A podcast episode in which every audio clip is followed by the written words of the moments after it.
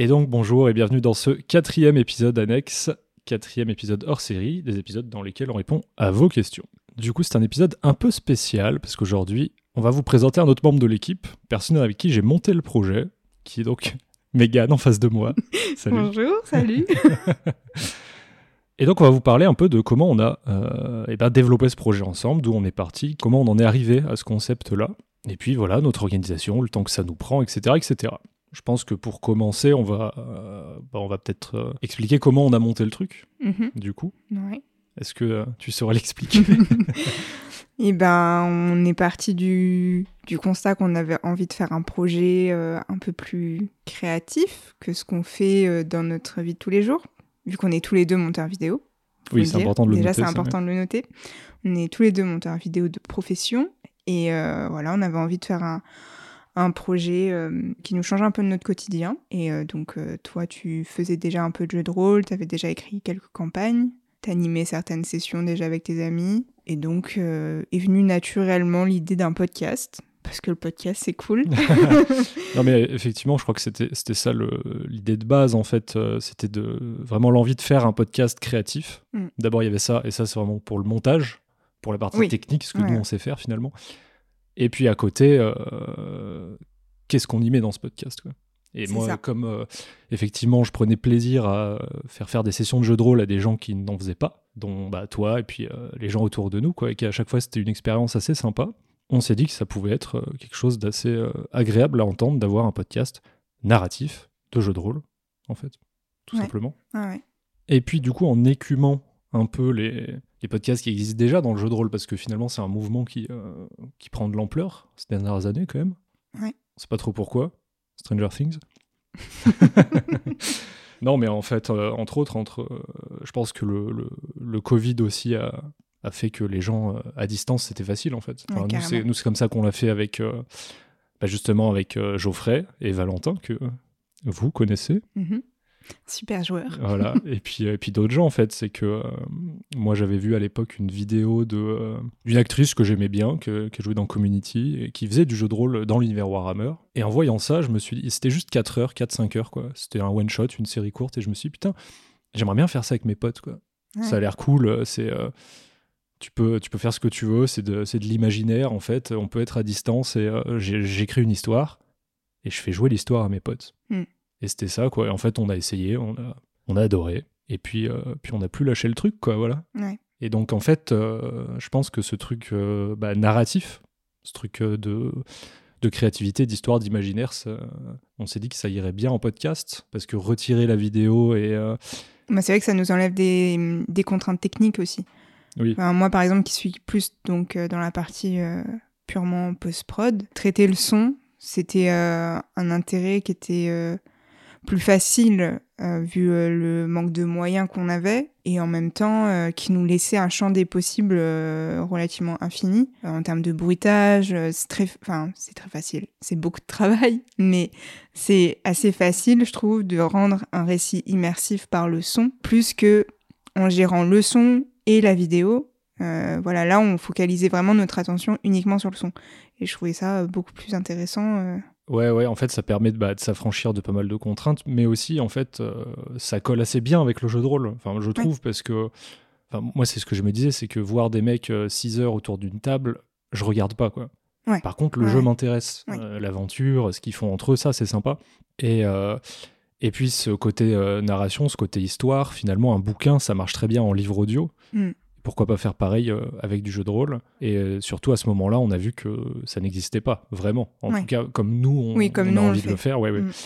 Euh, le jeu de rôle en, en podcast euh, marche plutôt pas mal en ce moment, quand même. Il y a Mm. pas mal de trucs euh, assez, assez sympas. D'ailleurs, je pense qu'ils ont des, des qualités que nous, on n'a pas, peut-être sur le jeu de rôle, sur le, côté maître de jeu, parce que moi, c'est un truc, ça m'est venu comme ça, ça fait pas très longtemps non plus. Mm. Mais là où, effectivement, nous, ça nous intéresse niveau montage, c'est ensuite en créer Mm. quelque chose de. une aventure audio, une- un truc immersif, quoi. Ouais, Mm. ouais, ouais. Toi, le JDR, c'était pas ton truc à la base? Pas du tout. Tu connaissais pas? Bah, tu m'as initié un peu à ça. Ouais. On avait fait juste une campagne. En vrai, euh, à ce moment-là, on en avait fait qu'une.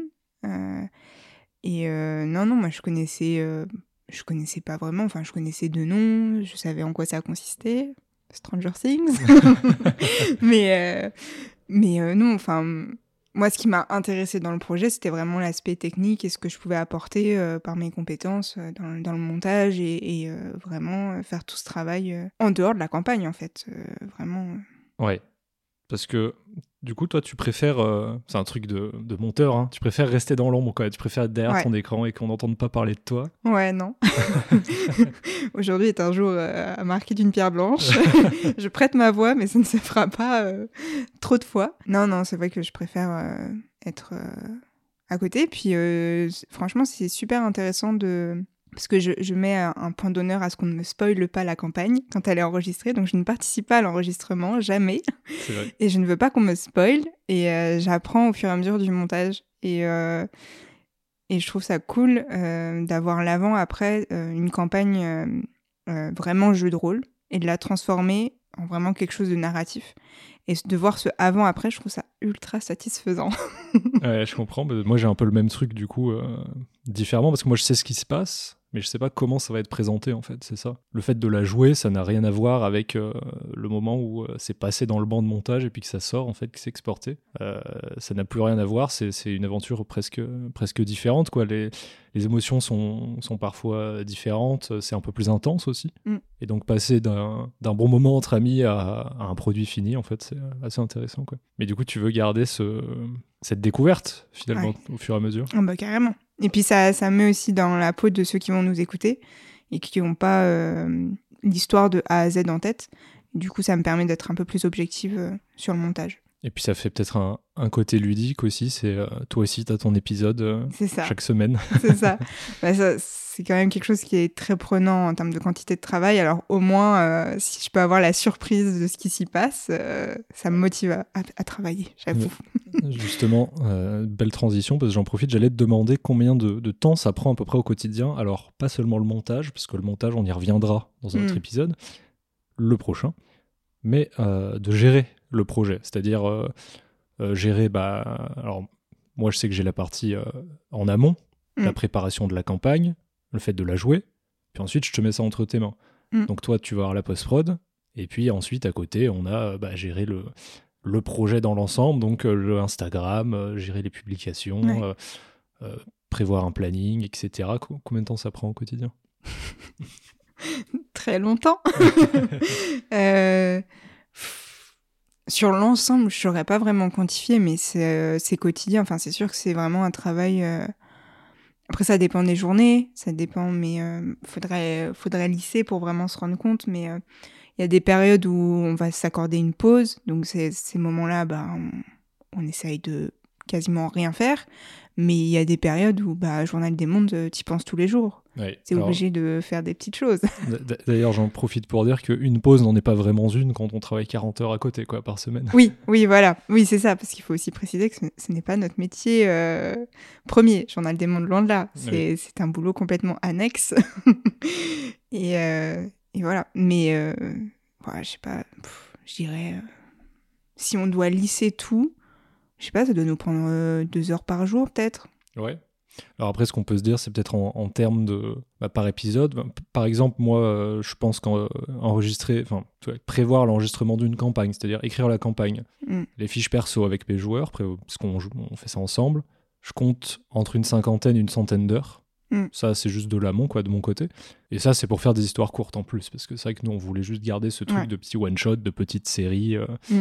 où tu passes d'un univers à l'autre, quoi et, euh, et à l'enregistrement qui nous prend une ou plusieurs après-midi en fonction de, bah, de nous, quoi, du temps que ça prend euh, en jeu. Les épisodes, on enregistre un épisode, on compte en moyenne une heure et demie d'enregistrement.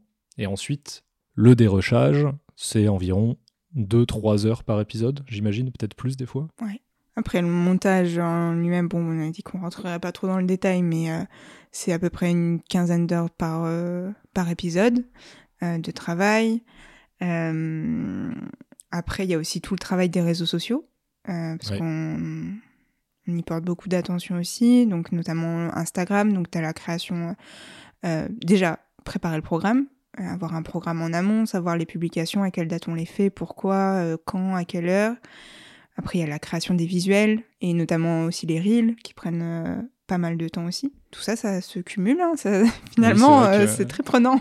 Enfin voilà, c'est difficile à quantifier, mais en tout cas, c'est sûr que c'est un truc quotidien, c'est un truc assez prenant, et euh, c'est aussi pour ça peut-être qu'on sort, on va dire, alors avec des gros guillemets, hein, lentement nos campagnes, parce que bon, pour le, le- le boulot qu'il y a derrière, c'est vrai que, enfin, ce serait pas faisable de tenir ça, euh, une campagne qui se termine, paf, il y en a une autre derrière, euh, on n'y Ouais. arriverait pas quoi. à moins d'en faire euh, son job principal, mais Oui, euh, si on faisait que ça quoi. Mais on ne fait pas que ça. euh, par contre, du coup, le tu parlais d'Instagram. Ce qu'on peut dire aussi, c'est que tu es très forte pour faire des plannings.